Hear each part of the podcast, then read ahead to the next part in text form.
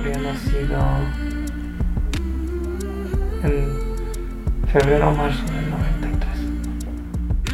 Es como un tema tabú, te ha pasado y tienes que superarlo rápido y tienes que seguir con tu vida porque es mejor que haya pasado así, porque imagínate si nace enfermo, bueno, mil cosas que te dicen que supongo que será para animar, pero que tú no necesitas oír en ese momento, no lo necesitas oír. He tenido dos ah, embarazos de semanas que bueno pues no se han podido lograr y dos el pasado el primero que fue de casi cinco meses y es- no, no dan permiso de tomar fotos a los bebés. Entonces, ni siquiera tienen un recuerdo.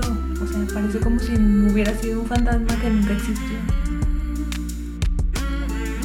Fue un día muy intenso en el que finalmente se fue del hospital sin su bebé, sin tocarlo, sin besarlo, sin ningún recuerdo, ni siquiera me dijo lo que lo quería. Se fueron con las manos vacías totalmente. Y ahí es en donde el doctor me dice que efectivamente ya no hay latido de corazón y que acababa de perder al bebito.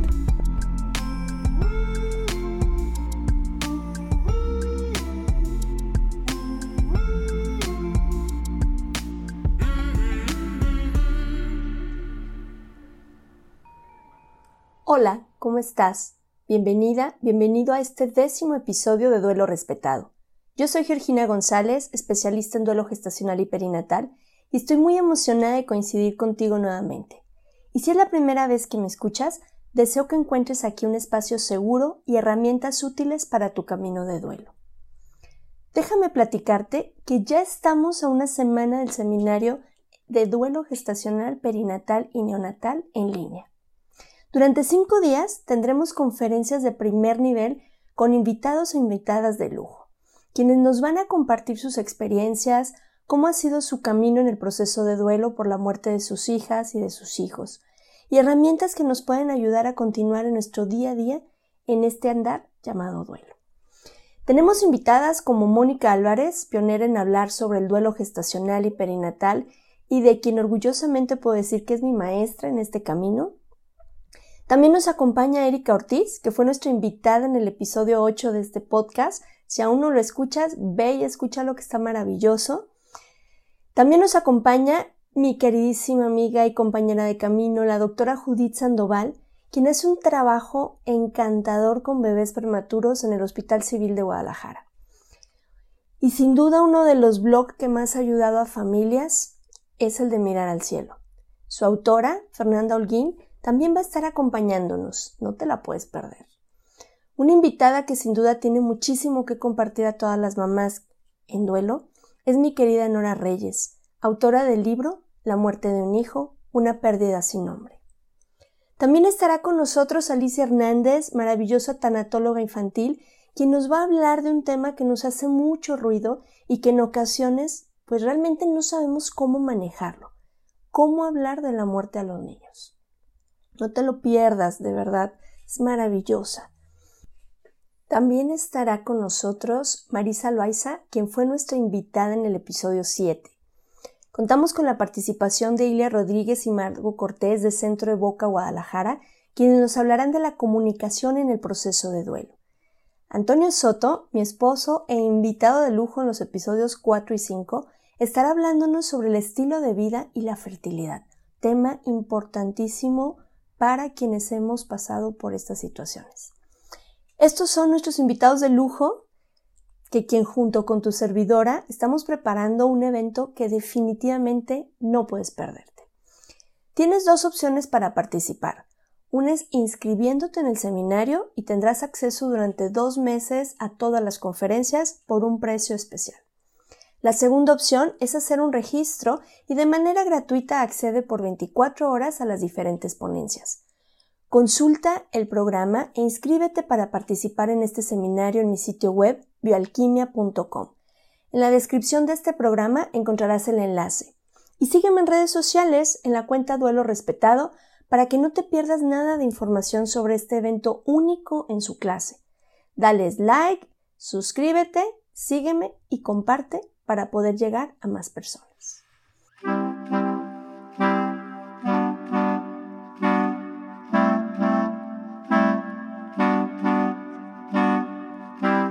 El día de hoy te voy a compartir cómo dentro del proceso de duelo por la muerte de nuestros bebés llegamos a un punto de no retorno.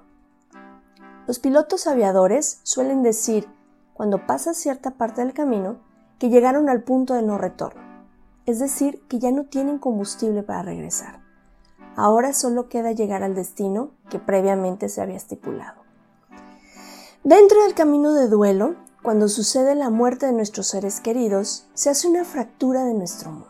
Lo que conocíamos ya no es. Nada suele ser igual. No significa que sea peor, simplemente no es igual.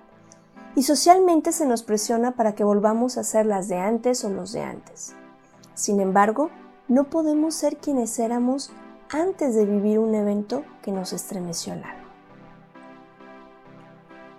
El punto de no retorno es una especie de sándwich en el que nos vemos inmersos y sentimos en ocasiones que estamos peor que el primer día, que es más difícil aceptar la realidad de la pérdida, nos cuesta contactar con las emociones, muchas veces, por miedo a perder el control, sentimos que vamos cuesta arriba y que no hay mucho sentido a lo que estamos viviendo. Esto nos da una sensación de angustia y queremos meter velocidad a esto para salir rápido y pronto dejar de sentirnos así. Recuerda que vivimos en una sociedad en la que nos han acostumbrado a que las cosas van rápido. Rapidito porque me incomoda verte triste, me incomoda que estés sufriendo, me incomoda tu dolor.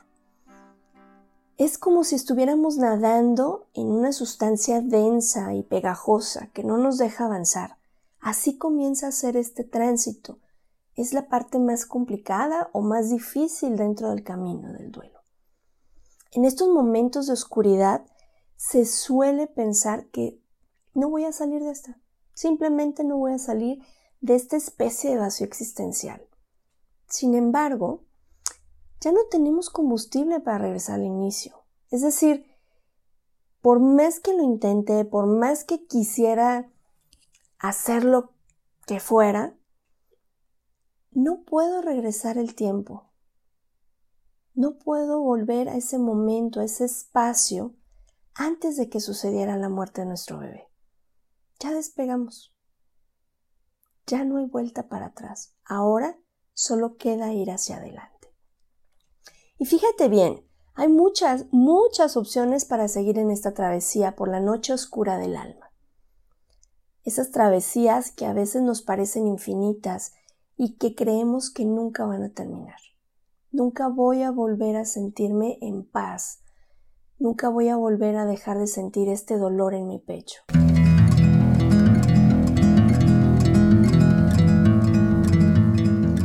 Dentro de estas opciones, en este tránsito por esta noche oscura del alma, una de ellas es quedarme estancada o estancado ahí, en ese espacio sin tiempo, en ese momento de la nada y vivir eternamente en este sinsentido de vida. Es como si me quedara congelada o congelado en un espacio de tiempo y estuviera caminando como, como un zombie esta experiencia o esta sensación me es muy familiar porque así lo viví. Si recuerdas, yo te lo platicaba en el primer episodio, era funcional, pero realmente yo no estaba viviendo. Sentía como si en mis brazos trajera plomo y entonces cada abrazada que yo intentaba dar para avanzar en mi camino se volvía más y más y más complicada es un sinsentido de lo que está pasando, es un tránsito al que no, no consideramos que vamos a salir. Creemos que vamos a estar estancadas o estancados eternamente. Y en consulta he tenido personas que durante 15, 20, 50 años han estado en este, en este proceso de congelamiento, simplemente siendo funcionales, pero no terminan de procesar este, este duelo. Podemos transitar el resto del viaje, esta sería nuestra segunda opción, con sus días buenos y con sus días mejores. Así es esto, hay días que dices, wow, hoy me siento maravillosamente bien. Y hay días que dices, ¿qué está pasando? Me siento muy mal. Si recuerdas, en el episodio donde estaba Lily Juste hablándonos de esta ciclicidad femenina y nuestros procesos de duelo, tiene mucho sentido porque hay días que me siento con toda la pila y hay días en que digo, espérense tantito, necesito un stand-by. Y a ustedes varones también les pasa, de diferente forma y en diferentes niveles. Pero esto no es lineal. Los caminos y los procesos de duelo, nuestras emociones, no son lineales. Son procesos que están en un sube y un baja. Entonces, si nos damos permiso de ir viviendo nuestro día a día, permitiéndome hacer las cuatro tareas del duelo que hablábamos en el episodio 3, 1. Aceptar la realidad de la pérdida. 2. Vivir y gestionar las emociones de esta pérdida. 3 la reconstrucción de mi mundo. Y cuatro, integrar simbólicamente a mi ser amado en mi vida y yo continuar en mi vida. Este viaje, por llamarlo de alguna manera, generalmente tiene una duración de uno o dos años. Pero recuerda que cada persona es única. Cada uno hemos aprendido a resolver las experiencias adversas de diferentes maneras. Es como este programa infantil donde una niña trae una mochila y ahí trae las cosas que necesita. Esa mochila es la mochila de vida con la que vamos avanzando. Y a veces traemos cosas que solo dan peso, pero que no nos ayudan a resolver. Entonces, cada uno, cuando estamos transitando los duelos por las muertes de nuestros bebés y en general por la muerte de nuestros seres queridos, vamos a hacer uso de estas herramientas que hemos aprendido durante el trayecto de vida. Hay unas que serán muy útiles y hay otras que será el momento de soltarlas, porque ya no nos funcionan. Quizá en su momento funcionaron, sin embargo, actualmente ya no me son útiles. Hacen que mi proceso se haga más lento y más pesado. Lejos de aligerar mi carga, hace que el peso me haga ir mucho más lento y que también me canse más.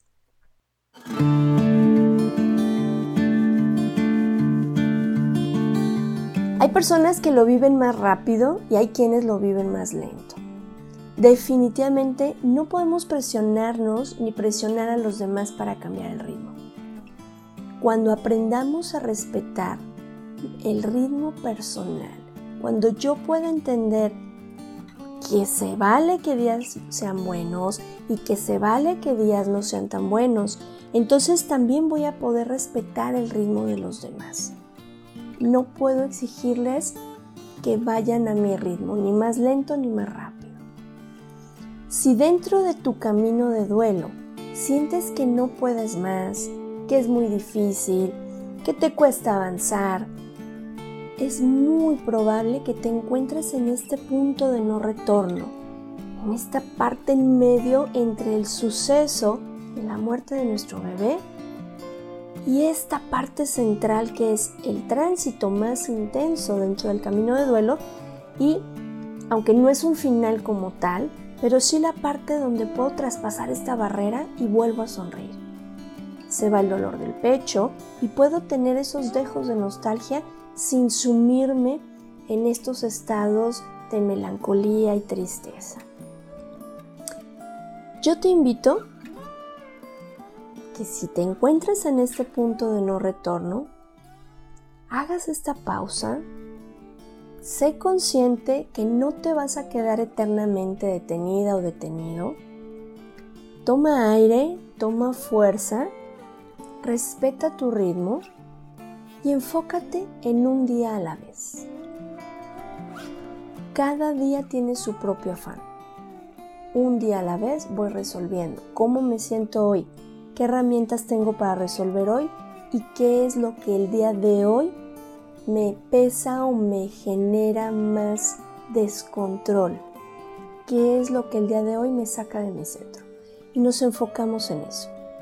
Cuando yo quiero mirar todo a largo plazo, es complicado ver a la distancia todo lo que me falta por recorrer.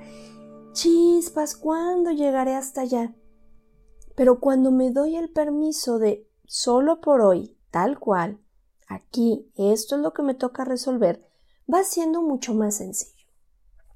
Yo suelo hacer eh, esta analogía de este programa que son personas eh, que son acumuladores compulsivos.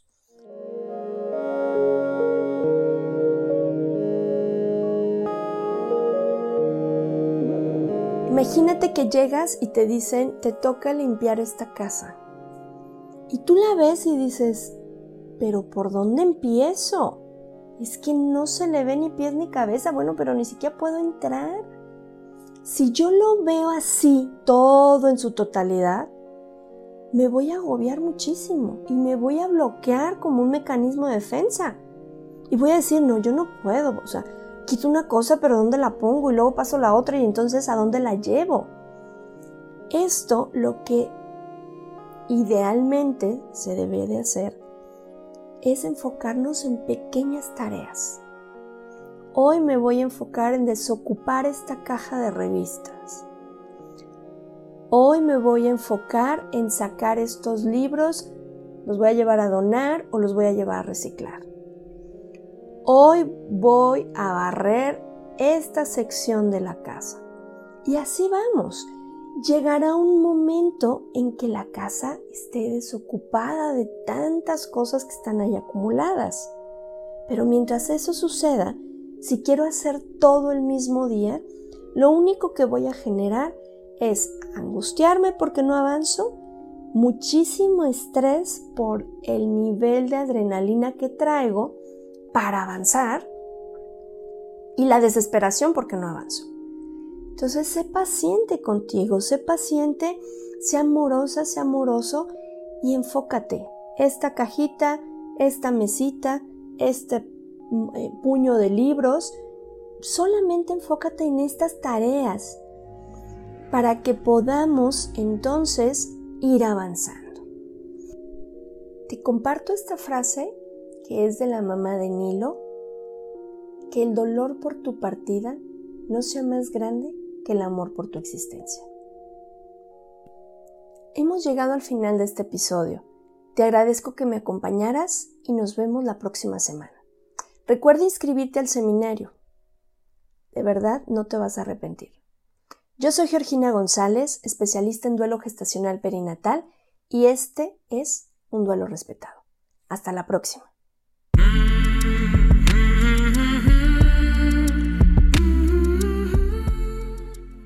Este programa es producido por Georgina González y Carla Rodríguez y narrado por mí, Georgina González. Recuerda seguirnos en redes sociales como Duelo Respetado.